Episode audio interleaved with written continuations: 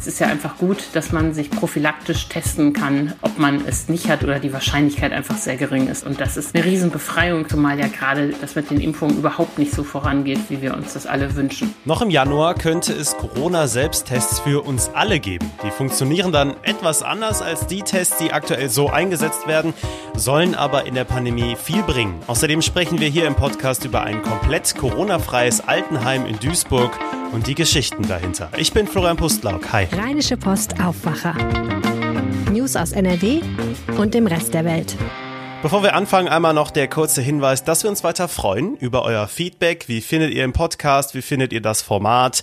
Ihr könnt uns gerne schreiben. Wenn ihr was anderes noch hören möchtet, eure Ideen, alles an aufwacher.rp-online.de.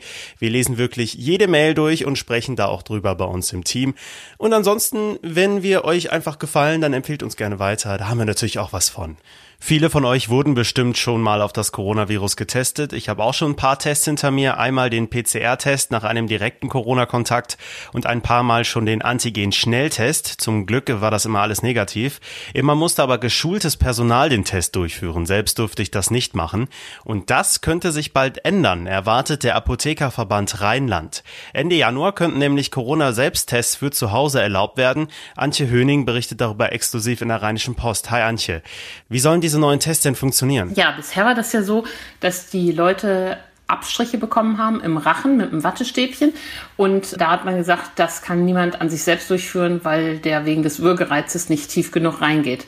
Jetzt soll es andere Tests geben und die funktionieren so, dass man gurgelt und spuckt, ähm, was natürlich einfacher möglich ist. Und die sind so sensitiv, dass sie auch auf die so erzeugten Proben reagieren können. Das sind die technisch neuen Tests, die da jetzt kommen sollen. Aha, und das, was man ausspuckt, wird dann getestet? Genau, so ist der Plan. Okay, und wie sicher ist das Ergebnis dieser Tests? Also der Goldstandard unter den Tests ist nach wie vor dieser PCR-Test, der in Laboren gemacht wird, wo Viren gezüchtet werden und dann geguckt wird, wie stark die Belastung ist. Aber die bisherigen Corona-Schnelltests haben ja auch schon eine ganz ordentliche Sensitivität gehabt und diese Gurgel- und Spuckteste dürften so ähnlich sein. Jedenfalls äh, wird empfohlen, dass wenn man einen positiven Test hatte, dass man dann doch nochmal in so ein Testzentrum geht, um einen PCR-Test machen zu lassen, um das Ergebnis zu bestätigen. Aber es ist ja einfach gut, dass man sich prophylaktisch testen kann, ob man es nicht hat oder die Wahrscheinlichkeit einfach sehr gering ist, dass man es nicht hat. Und das ist echt eine Riesenbefreiung kann das werden, zumal ja gerade äh, das mit den Impfungen überhaupt nicht so vorangeht, wie wir uns das alle wünschen. Ja, das stimmt wohl. Ende Januar soll es diese Tests in der Apotheke geben. Was muss da vorher noch passieren? Ja, die Tests werden gerade entwickelt oder sind dabei, auf den Markt gebracht zu werden. Das scheint ganz gut zu laufen. Aber es muss auch von dem Staat her was geregelt werden. Es gibt nämlich eine ganz schreckliche Medizinprodukteabgabenverordnung. Und danach war es bisher untersagt, dass solche Tests an Menschen zum Eigentest abgegeben wurden. Und diese Verordnung will der Gesundheitsminister jetzt aber ändern. Da liegt uns auch der Entwurf für diese Verordnung vor, wo er reinschreibt, der Arztvorbehalt kann raus, dass solche Tests auch an Privatpersonen abgegeben werden dürfen, über Apotheken oder auch über Drogeriemärkte. Und das muss also auf der regulatorischen Seite sich ändern. Naja, und dann müssen die Unternehmen eben auch schnell an den Start kommen und liefern und die Tests ausliefern. Mhm, das ist ja für die Hersteller eine gute Sache, oder? Ja, für die Hersteller ist es gut, aber die arbeiten ja seit langem auf breiter Front dabei, die Tests zu machen. Die werden ja auch immer verbessert und verfeinert. Toll ist es einfach aber auch später, wenn man sich die ganzen Anwendungsgebiete überlegt. Also wenn du deine Oma besuchst, kannst du dich vorher testen lassen. Wenn du auch im Büro sagst, wir müssen mal wieder ein Meeting machen, das jenseits von online ist, lässt du alle vorher testen. Du könntest in den Schulen viel mehr Testungen durchführen und damit die Basis schaffen, die Schulen schneller wieder zu öffnen oder in Kitas. Also gerade wenn das Impfen nicht klappt, finde ich, ist es eine super Ausweg, um äh, schneller aus diesem lähmenden Lockdown äh, rauszukommen und trotzdem mehr Leute rauszufischen, die es unerkannt haben und äh, weiterschleppen, das Virus. Hm, da gibt's also ganz viele Anwendungsbereiche. Wäre es da nicht vielleicht sinnvoll, diese Tests einfach an alle gratis auszuteilen? Dann könnte man ja auch ganz viele Dinge wieder tun ne? und die Wirtschaft Wirtschaft zum Beispiel wieder herauffahren. ja, das wäre eine feine Sache. Also umsonst wird es sie nicht geben. Der Apothekerverband Nordrhein, der da schon einen ziemlich guten Überblick hat, der glaubt, es kostet 10 bis 15 Euro so ein Test in der Apotheke. Und die Hersteller sind ja keine karitativen Einrichtungen. Die müssen für ihr Geschäft natürlich auch entsprechend entlohnt werden. Das heißt, umsonst wird es sie nicht geben. Inwiefern der Staat dann diese Tests kauft, um zum Beispiel Lehrer oder Erzieher en gros zu testen, wäre ja eine sinnvolle Überlegung. Oder auch was mit Bedürftigen ist. Wenn man will, dass die Leute viel testen, muss man ihnen die zur Verfügung stellen oder die müssen erschwinglich sein. Wahrscheinlich wird es aber auch so sein wie immer in dieser Krise. Am Anfang kosten die Sachen alle irre viel und nachher geht's ja doch sehr günstig wenn wir uns an die FFP2-Masken erinnern, die haben ja auch mal Stück 8 Euro gekostet und kosten jetzt 1 Euro. Da ist dann auch mit der Zeit immer Luft nach unten, um das mal so zu sagen. Ja, weiß man schon, welche Hersteller sich da auf dem Markt so tummeln? Das weiß ich nicht, kann ich gar nicht sagen. Ich vermute mal, es sind die, die auch jetzt schon an der Technologie in der Breite arbeiten und die suchen sich immer neue Anwendungsgebiete aus. Vielen Dank für deinen Besuch im Podcast, Antje. Den Artikel dazu findet ihr übrigens auf RP Online, verlinkt auch bei uns in den Show Notes. Es ist eigentlich traurig, dass wir über so ein Thema sprechen müssen. Es zeigt aber, wie schlimm diese Pandemie auch in NRW wütet. Wir blicken jetzt nach Duisburg, eine der landesweit von Corona am stärksten betroffenen Städte. Da gibt es allerdings ein Altenheim, wo das Virus bisher keine Chance hatte. Nicht ein einziger Test im Malteserstift St. Johannes war bislang positiv. Alexander Triesch berichtet für die RP aus Duisburg. Hi. Hallo. Wie ist die Lage denn aktuell bei euch? Ja, sie ist besser geworden in den letzten Wochen. Also die Zahl der Fälle geht zurück und die Inzidenz sinkt auch. Aber es sterben natürlich immer noch Leute und die Zahl der Toten ist so pro Tag zwischen drei und acht oder sowas. Also es ist schon noch sehr angespannt. Es wird langsam besser, aber es ist immer noch nicht auf dem richtigen endgültigen Weg, wo jetzt, wo man jetzt sagen könnte, okay, ist bald hier alles besser. Erzähl uns doch mal von dieser bisher komplett Corona-freien Einrichtung. Genau, das ist das Malteserstift St. Johannes heißt das Haus. Das liegt im Duisburger Westen und gehört den Maltesern.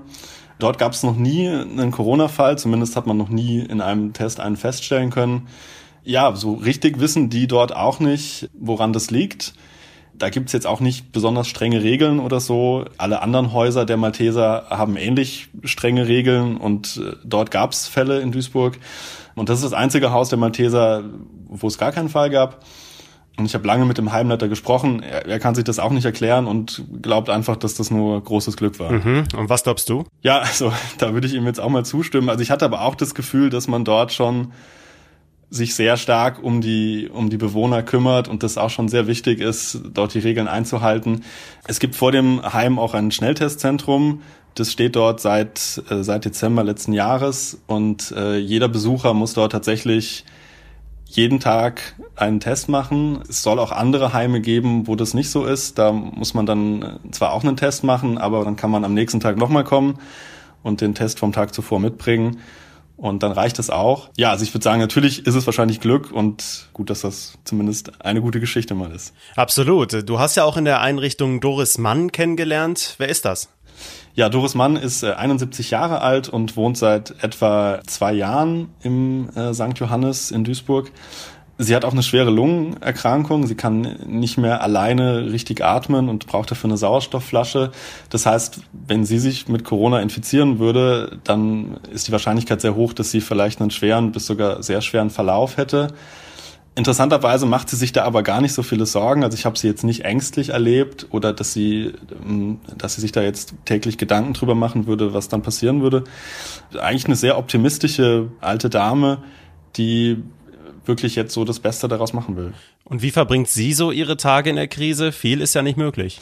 Ja, es ist jetzt ja auch nicht so, dass die da alle isoliert in ihren Zimmern leben, man darf sich trotzdem mit anderen Bewohnern treffen, die auf der gleichen Etage wohnen. Also die hat dort auch Freunde gefunden. Ihr Mann lebt auch dort. Und die können sich etageweise trotzdem treffen, zusammen essen, zusammen Kreuzworträtsel machen. Es gibt auch eine Kapelle, die offen ist. Man darf auch sogar rausgehen und spazieren im Innenhof. Und die Pfleger kümmern sich da auch wirklich gut, ähm, hatte ich zumindest den Eindruck. Also das ist jetzt nicht so, dass die da alle in ihren Zimmern sitzen und nicht raus dürfen. Es ist ja auch so, dass die Bewohner mittlerweile Besuch kriegen dürfen, oder? Genau, Besuch dürfen sie kriegen, sogar täglich. Aber Frau Mann bekommt jetzt zumindest von ihrer Tochter äh, keinen Besuch mehr. Die ist, äh, die ist nämlich schwanger. Dort haben die dann entschieden, dass das dann besser wäre, äh, wenn sie sich erstmal nicht weiter treffen. Ja, aber im Prinzip ist die Frau jetzt nicht einsam.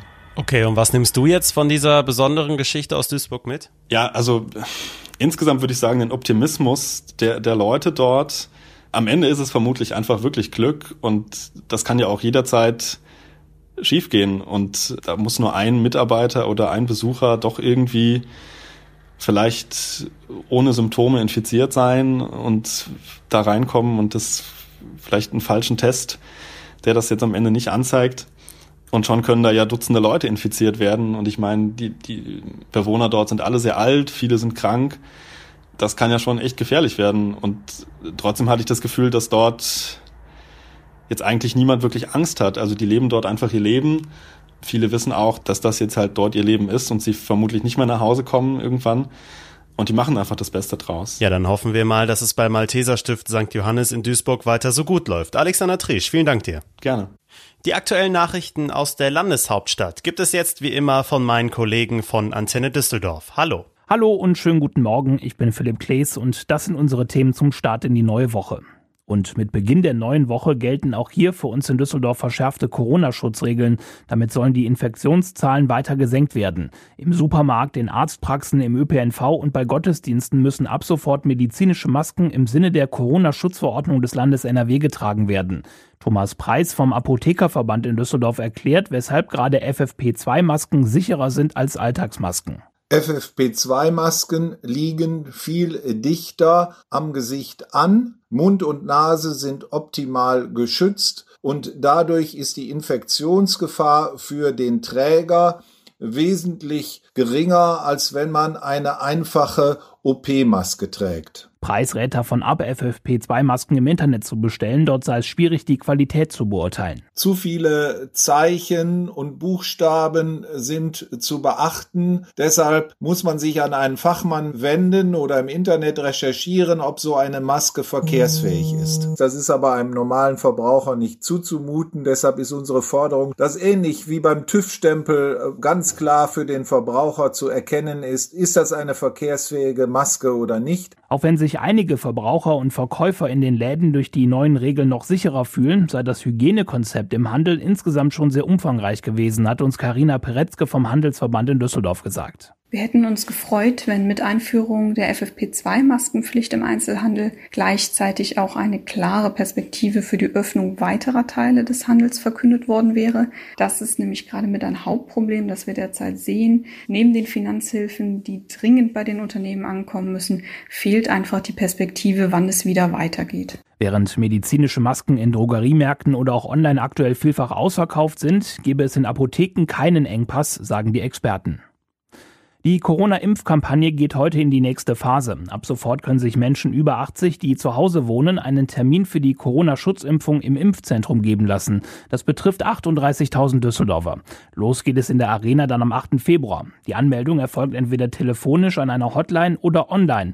Zunächst werden Termine bis Ostern vergeben. Die KV bittet um Geduld, das Callcenter könnte überlastet sein. Außerdem werde wohl nicht jeder direkt einen Termin bekommen, weil der Impfstoff noch knapp sei. Die Stadt hat allen betroffenen Bürgern ein Infoschreiben geschickt. Darin befinden sich auch Formulare. Mit einem kann man Taxigutscheine für die Fahrt zur Arena bestellen. Mit dem anderen können sich Pflegebedürftige, die zu Hause geimpft werden müssen, dafür schon einmal vormerken. Die Düsseldorfer Altstadt ist in diesen Tagen ungewöhnlich leer. Schuld ist die Corona-Pandemie. Frank Hermsen von der Altstadtgemeinschaft hat im Interview mit Antenne Düsseldorf gesagt, dass die Altstadt durch die Corona-Krise ihre DNA verloren habe. Weiter hat Hermsen gesagt, dass sich viele Ladenbesitzer in der Altstadt ein härteres Vorgehen von der Politik wünschen würden. So gesehen wäre, wäre es vielen lieber, einen harten, konsequenten Lockdown zu haben und danach mit einem Neustart wieder in eine sichere und planbare Zeit zu gehen. Das Hin und Her von Seiten der Politik nage an der Glaubwürdigkeit der Verantwortlichen. Trotzdem sei man optimistisch, dass sich die Lage im Frühling verbessern werde und im Sommer das Schlimmste überstanden sei. Bis dahin müsse man eben zusammenhalten, so Hermsen weiter. In der zweiten Fußball-Bundesliga ist die Hinrunde zu Ende und Fans der Fortuna können weiter zusammen mit der Mannschaft und dem Verein vom Aufstieg in die erste Bundesliga hoffen. Aktuell liegen die Düsseldorfer auf Rang 4 mit nur zwei Punkten Rückstand auf den Tabellenzweiten Bochum. Schon morgen ist zum Start der Rückrunde der HSV zu Gast in der Arena der Tabellenführer. Anpfiff ist um halb neun. Wir sind dann wieder wie gewohnt live dabei. Bereits heute Abend spielt die DEG. Sie empfängt um 18.30 Uhr die Eisbären Berlin im Rater Dom. Auch die DEG spielt bisher eine gute Saison und ist in ihrer Nordgruppe Tabellendritter. Die Eisbären sind aktuell Tabellenfünfter. Die Antenne Düsseldorf Nachrichten nicht nur im Radio und hier im Aufwacher Podcast, sondern rund um die Uhr auch online auf unserer Homepage antennedüsseldorf.de. Und das könnte euch auch noch interessieren. Die AfD sorgte letzte Woche für politische Aufregung ganz abseits von Corona, und zwar mit Klagen und Eilanträgen gegen das Bundesamt für Verfassungsschutz. Damit will die Partei erreichen, dass sie nicht mehr als Verdachtsfall eingestuft werden soll. Heute wird die vorläufige Entscheidung des Verwaltungsgerichts Köln dazu erwartet. Dort waren die Klagen eingegangen. Es dauert bekanntlich noch länger, bis die Impfzentren in NRW an den Start gehen. Am 8. Februar soll es ja inzwischen soweit sein. Aber jetzt werden die ersten Terminvereinbarungen dafür verschickt an Senioren über 80, die nicht in Alten- und Pflegeheimen wohnen. Damit können dann die Termine gemacht werden. Das geht entweder telefonisch oder online. Einfach so, ohne offizielles Schreiben, können die Termine weiter nicht gemacht werden. In unserem Nachbarland Niederlande haben verschärfte Corona-Maßnahmen für massive Proteste gesorgt. Dabei kam es in Amsterdam und Eindhoven auch zu Krawallen, die von der Polizei unter anderem mit Wasserwerfern aufgelöst werden mussten. Seit Samstagabend gilt nämlich eine neue Ausgangssperre in den Niederlanden. Menschen müssen von 21 Uhr bis 4.30 Uhr morgens in ihren Wohnungen bleiben. Seit ein paar Tagen läuft der Testversuch mit Tasern bei einigen Polizeibehörden. Am Sonntag wurde dieses Gerät in Düsseldorf wohl das erste Mal erfolgreich eingesetzt. Und zwar wollte sich im Stadtteil Oberbilk ein Mann das Leben nehmen und sich mit einem Messer tödlich verletzen. Die Polizisten setzten den Taser ein, konnten so den Mann überwältigen und unverletzt in eine Psychiatrie bringen. Die Taser werden derzeit von 400 Beamten in NRW erprobt. Sie können Menschen bewegungsunfähig machen und sollen so Polizisten zum Beispiel auch schützen, ohne dass von einer Schusswaffe Gebrauch gemacht werden muss. Gleich mehrfach könnte es heute Kampfansagen und Kritik in Richtung der schwarz-gelben Landesregierung geben. Zwei NRW-Oppositionsparteien treten nämlich vor die Presse. Einmal die Grünen. Die NRW-Vorsitzenden Mona Neubauer und Felix Banassack geben eine Pressekonferenz zum Jahresauftakt. Außerdem will sich der stellvertretende SPD-Fraktionschef Jochen Ott zur NRW-Schulpolitik äußern. Heute soll das Urteil nach einem Mord an einer Schülerin in Dortmund vor 27 Jahren verkündet werden. Letzte Woche wurden bereits die Plädoyers gehalten. Angeklagt ist ein heute 56-jähriger Mann, der die Tat bislang abstreitet. Er wurde 2018 festgenommen, nachdem er bei DNA-Analysen aufgefallen war. Seit Anfang letzten Jahres läuft der Prozess. Die 16-jährige Schülerin war im Herbst 1992 in Dortmund auf dem Heimweg abends erwürgt und auf dem Schulgelände versteckt worden. Das Wetter startet etwas ruhiger in die neue Woche. Am Wochenende kam ja fast überall in NRW ordentlich Schnee runter. Bleibt zwar auch recht kühl bei 1 bis 3 Grad, aber jetzt kann es stellenweise nur noch ein paar Flocken geben. Nicht mehr so viel. Dazu lockert es zwischendurch auch mal auf, zeigt sich die Sonne auch mal. In den Nächten gibt es weiter Frost, der bleibt meist bis in den Vormittag rein.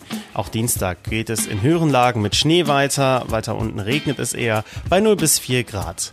Richtung Mitte der Woche wird es dann langsam etwas milder in ganz NRW. Das war der Aufwacher am 25. Januar 2021. Ich hoffe, es hat euch gefallen. Wie gesagt, schreibt uns gerne an aufwacher.rp-online.de euer Feedback. Und vielen Dank, dass ihr mit dabei wart. Ich bin Florian Pustlauk. Macht's gut. Ciao. Mehr Nachrichten aus NRW gibt's jederzeit auf RP Online. rp-online.de